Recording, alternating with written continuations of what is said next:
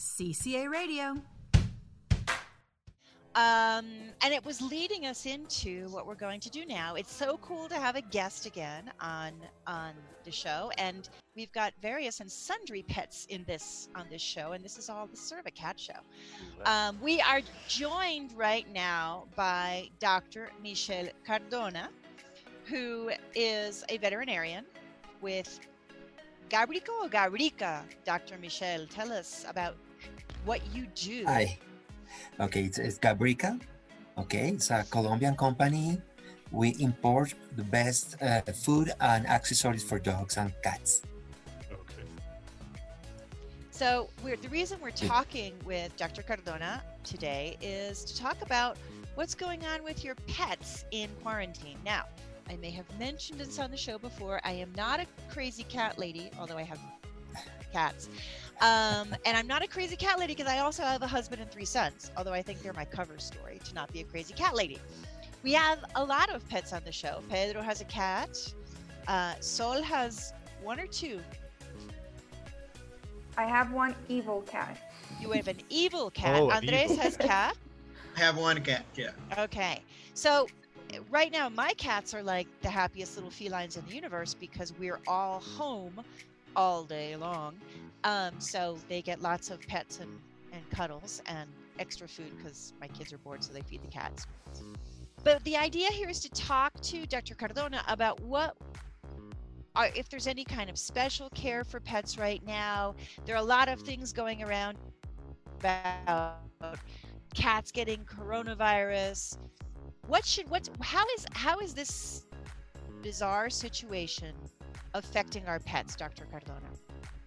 Okay, good. Thank you so much for having me um, today. Okay, first, the most important thing the coronavirus for humans, the COVID 19, excuse me, uh, is only for humans. Okay, there are coronavirus for dogs and cats, for but this virus doesn't affect humans. Okay, and also we have vaccines for dogs coronavirus. Good. Um, if you are uh, COVID 19 positive and you live with a cat or a dog, maybe the cat can carry, carry the, the virus in his fur or in his nose. Okay? Okay. So, okay, so that's the problem. Not because the cat and the dog can infect humans. It's not a problem, okay? Um, uh, you have to be careful about that because there is a lot of, misinformation uh, telling that cats can affect humans from this virus, and it's not true. It's the most important thing to say today about that. Um, Okay. What else? Um, if What you have about- what your dog and your who- cat, Mhm. No, See, go ahead. go- Go ahead. Okay, no, no, no. Go ahead, you please. The question I mean, a lot of people are taking people with dogs, especially, have been like walking their dogs because that's one of the things that you're allowed to do- during the quarantine. My question is what kinds of precautions should people with their dogs going out and taking walks? So people are going out with their masks and their gloves and whatever, but what about their dogs? When, when their dogs are, we're walking their dogs, are coming home. What should people do when they get home with their dogs in terms of Okay. cleaning them off, in terms of all that stuff? Yes, if um, it's important for dogs, you know, to have a, a walk. It's important that they need that. It's different with cats. Uh, I have two cats, so they can stay at home, and that's we as a veterinarian recommend cats inside the, the house. For dogs that can go out with owners, it's only 20 minutes of walk, please. It's not like a three two hours walk.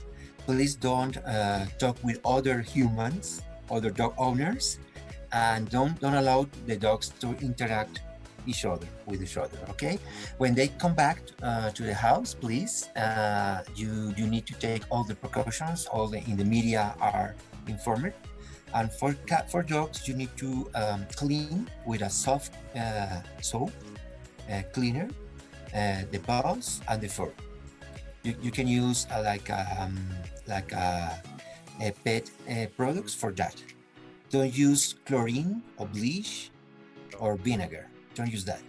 Use soft soap. In the paws, in the fur, okay? It's, it's the only thing you need to do. Anything else, don't need to do anything else. Okay. I have a question. Okay, I have an, I have another question. Uh, Good. Oh, okay, no, go for it. Pedro. Okay, okay. No, no, because you, you mentioned. Okay, because I like that you said you have cats. There's six of us here, and all six have cats. And it has to do with it has to do how cats were used to have to stay at home and have the home an empty house, and now they're living with their humans 24 hours a day. Does that really affect them? I mean, that that, that is a, a, a constant conversation between me and my wife. Like, she used to just sleep all day, and now there's three people on computers walking around mm. doing things, and she can't even sleep. Are we are we affecting the routine of the Yes. cat? So are we Yes, that's true. stressing out our cat? Are we Yes. stressing them? I don't know. Yeah, look yes. at this cat. This cat is like totally un. it, it, depend, it depends on the cat you know it depends on the cat it depends on the owner the, you know and the thing is um, you need to have a uh, like um, quiet environment for dogs and cats you know like happy environment Okay. and um, if the cat is not used to have their humans around all day it, it- they can get stressed it's true uh, and they can manifest this in uh, different ways one they can start uh, like being crazy um, biting the My owner cats are always They're crazy, already. Yes. chewing chewing the, the toes of the owner the elbows the hands or destroying stuff uh, soiling in the house Okay. like making pee or poop outside the litter box okay. or on the contrary sleeping mode like you know like oh my gosh you are here i'm going to sleep so leave me alone or Okay. hiding But I, Hiding, that's I, I have the opposite question on that one. What what's going to happen, and, and how do we deal? How do cat and dog, or you know, bird owners deal? Hey, yeah, we're we're looking at uh, at Pedro's cat Bagheera right now. How do we deal with it when we finally all do go back to normal, whatever that is? Do you think there's a possibility of pets having like separation anxiety? Like, my God, you've been in the house 24 7 for where are two, you? two and a half months, and now you're Yes. not here. How can we how can we make that easier for okay for Joe for cats there is not going to be a problem cats are going to be oh please go they don't care because Yeah, cats yeah. just don't care. Go away. You're, you're Yeah, just a away human then. that feeds me. yes Thank yes you. Bye. Yes. Um, but for dogs, it could be a problem. Yes, they can have problem like a hyper attachment, um, and because they are like uh, now uh, uh, um, used to have you all day, when you start going out for working or whatever, you're going to be sad. And some dogs can be with uh, anxiety, separation anxiety, as you said. So um, this is uh, you need to start using like um, uh, drops uh, uh, floral essence, essence, essence, like Bach flower Yes. remedies, or uh, pheromones. There are pheromones or nutraceutics to help them to calm down. Um, and talk with them. Talk with them. You know, they, they understand everything. So you can tell them, no, I'm, you know, I'm not leaving you, abandon you. I'm only going to work again. Be cool. Don't destroy the house, please. But it's true. The, the- the dogs can have problems, and, and we are expecting to have more uh, problems like separation, anxiety, aggressiveness, depression uh, with the end of this uh, quarantine. Dr. Cardona, how can people find out more? How can they get in touch with you at at Gabrica to to find out more or to find I don't know floral essences to keep Yes, their dogs uh, and their cats for being crazy? Yes. What's your, your, your the website and, and everything Yes. about you? Please. we are now it's the we are in uh, at Somos Gabrica is our uh, social media. Gabrica on Facebook, Gabrica and on Instagram. Also, we have a website, uh, and there is like a pet parent uh, site and a specialist part.